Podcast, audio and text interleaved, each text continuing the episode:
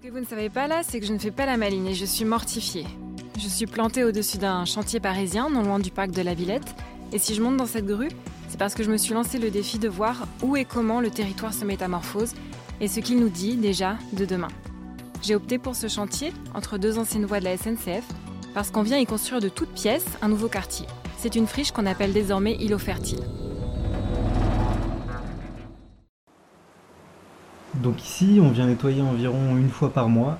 Et alors on trouve deux types de déchets euh, différents. Donc on va avoir d'un côté ceux qui sont ramenés par la mer et de l'autre euh, ceux qui sont laissés par les gens qui viennent en général faire la fête ici, un peu à l'écart de la ville. Le vrai problème, c'est qu'en fait, les gens, ils vont parfois faire l'effort de mettre leurs bouteilles et leurs déchets dans les poubelles, qui sont en haut des dunes. Mais euh, comme elles sont pas souvent ramassées dans, le coin, et qu'il y a beaucoup de vent, bah forcément, euh, ça finit par revenir sur la plage.